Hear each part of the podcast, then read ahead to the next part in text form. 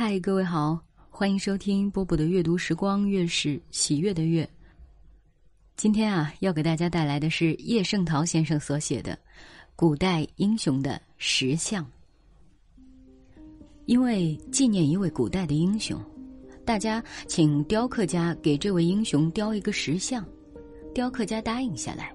先去翻看有关于这位英雄的历史，想象他的状貌，更想象他的性情和志概。雕刻家的意思，随随便便雕一个石像不如不雕，要雕就得把这位英雄活活的雕出来，让看见石像的人认识这位英雄，明白这位英雄，因而更崇敬这位英雄。成功往往跟在专心的背后。雕刻家一边参考一边想象，心里头石像的模型渐渐完成了。他决定石像的姿态应该怎样，面目应该怎样，小到一个小指应该怎样，细到一丝头发应该怎样。唯有依照这决定的雕出来，才是有活气的。这位英雄本身不只是死的石像。雕刻家到山中采了一块大石，就动手工作。他心里有完成的模型在，望到那块大石，什么地方要留着，什么地方要凿去，都清楚明白。铁凿一下一下的凿，刀子一刀一刀的刻，大的石块、小的石块纷纷离开，掉在地上，像神仙显现一样。起初模糊，后来明晰。这位英雄的像终于站在雕刻家面前了，一丝也不多，一毫也不少，正像雕刻家心里想定的模型一样。这石像抬起了头，眼睛直望远方，表示他的志概远大无穷；嘴张开，好像在那里喊啊；左臂圈向里，坚实有力，仿佛围抱着在他手下的群众。右手握拳，伸向远方，筋骨凸露，像老树干。意思是谁敢侵犯他的一丝一毫的，来领受这家伙一拳头。市的中心有一片广场，大家就把这新雕成的石像立在广场的中心。石像的基台用石块砌成，就是雕刻家雕像时凿下来的大大小小的石块。这一种新的美术建筑法，雕刻家说比较用整块的方石垫在底下好得多。基台非常高，人从室外跑来，第一望见的就是这石像，犹如跑进巴黎第一望见那铁塔。雕刻家从此成了名，他能够给古代英雄雕一个石像，满大家意。为了石像成功，曾开一个盛大的纪念会。市民在石像下行礼、欢呼、唱歌、跳舞，还喝干了几千坛的酒，拉破了几百身的衣裳，跌伤了好些人的膝盖、额角。从这一天起，大家心里有这位英雄，眼里有这位英雄，做一切的事儿好像比以前特别带劲儿，特别有意思。无论谁从石像下经过，总是停步，恭恭敬敬鞠躬，然后。再走去。骄傲，若非圣人或愚人，就难得免。那块被雕成英雄像的石头，既不是圣人，又不是愚人，只不过一块石头罢了。见大家这样崇敬他，当然遏不住他的骄傲。看我多荣耀，我有特殊的地位，高高的超出一切。所有的市民在下面向我鞠躬行礼。我知道他们中间没有一颗心是虚伪的，这种荣耀最难得，没有一个神圣仙佛能够比得上。他这话不是像浮游的白云说，白云无心，不能懂他的话；也不是像摇摆的丛林说，丛林絮语没空听他的话。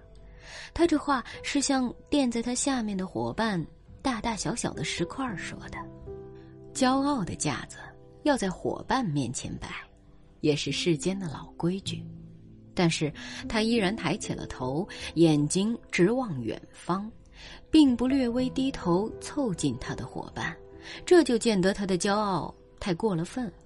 他竟不屑再近他的伙伴。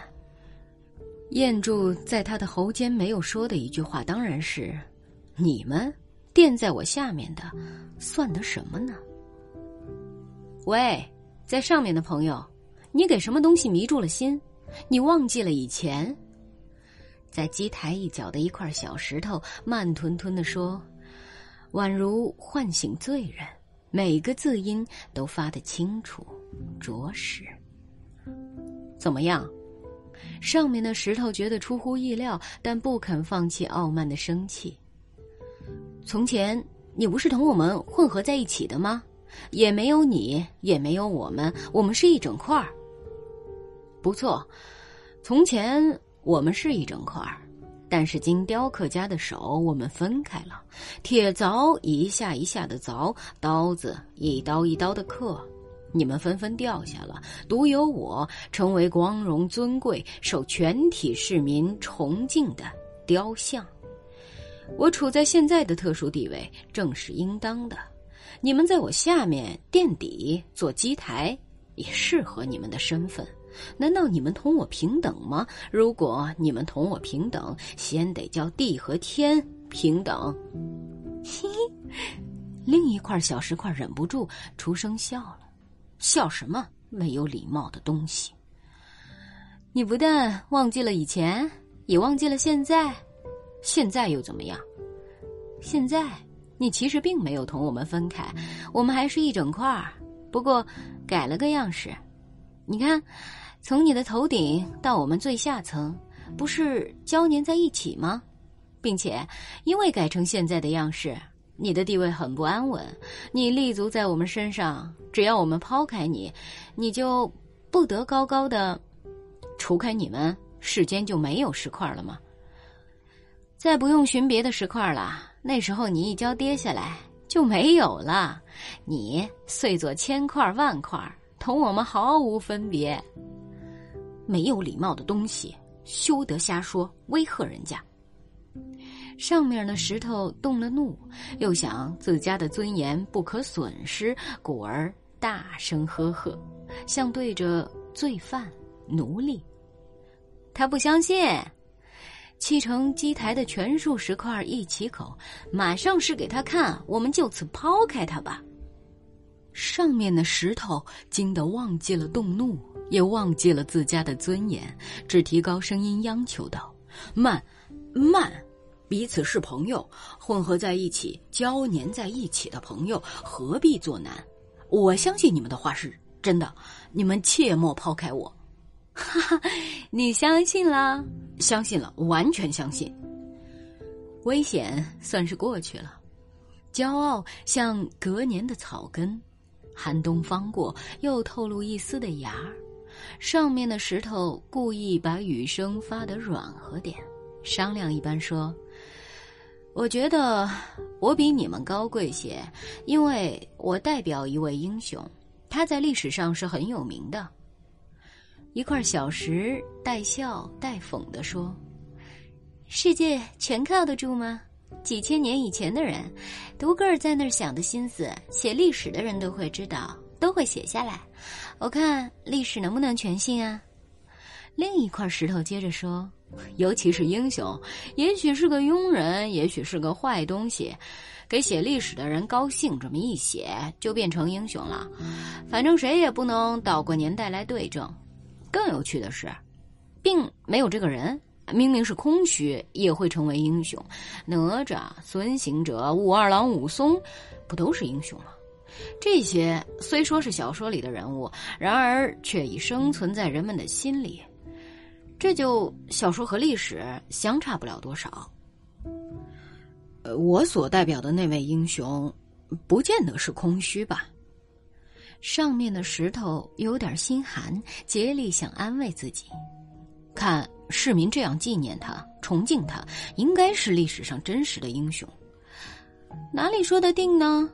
六七块石头同声接应，一块凌厉的小石又加上一句。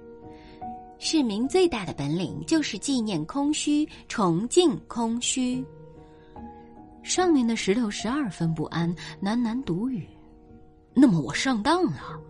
那个雕刻家叫我代表了空虚，却把我高高触起，算给我光荣尊贵的地位。我起初不明白，还以为足以骄傲。我上当了。”砌成基台的许多石块也喃喃的说道：“我们又何尝不上当？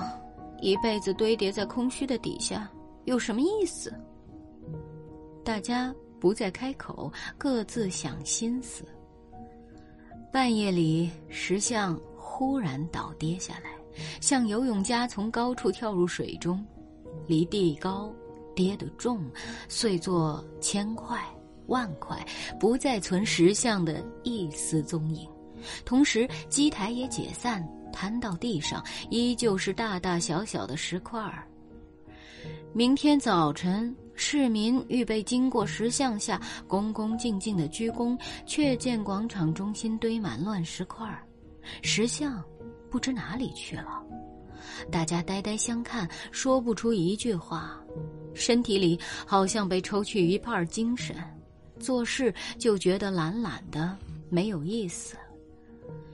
雕刻家来到乱石堆旁边大哭一场，算是哀悼他生平最伟大的成绩，并且宣告说，他从此不雕刻了。的确，他以后不曾雕过一件小东西。乱石块堆在广场中心很讨厌，有人提议用来筑室外往北去的道路。大家都赞成，新路筑成之后，市民由此往各处去更觉方便，不免高兴，又举行庆祝的盛会。晴美的阳光照在新路上，每一个石块都露出一个笑脸，他们轮替的赞美自己道：“我们真个平等，我们毫不空虚，我们集合在一起，铺成真实的路，让人们行走。”好了，这像是一篇童话，又像是一篇寓言故事啊！啊，为大家讲完了。嗯，你能在当中听到多少的道理呢？就是平等、团结才能有力量，对不对？好了，今晚就是这样。我是波波，跟各位说晚安喽。要想练就绝世武功，就要忍受常人难忍受的痛。师傅喜欢喝的茶叫做乌龙，衣服爱穿中国红。嘿，师傅，无论是炎夏或寒冬，我都很向往山门外的天空。还在南方等我下山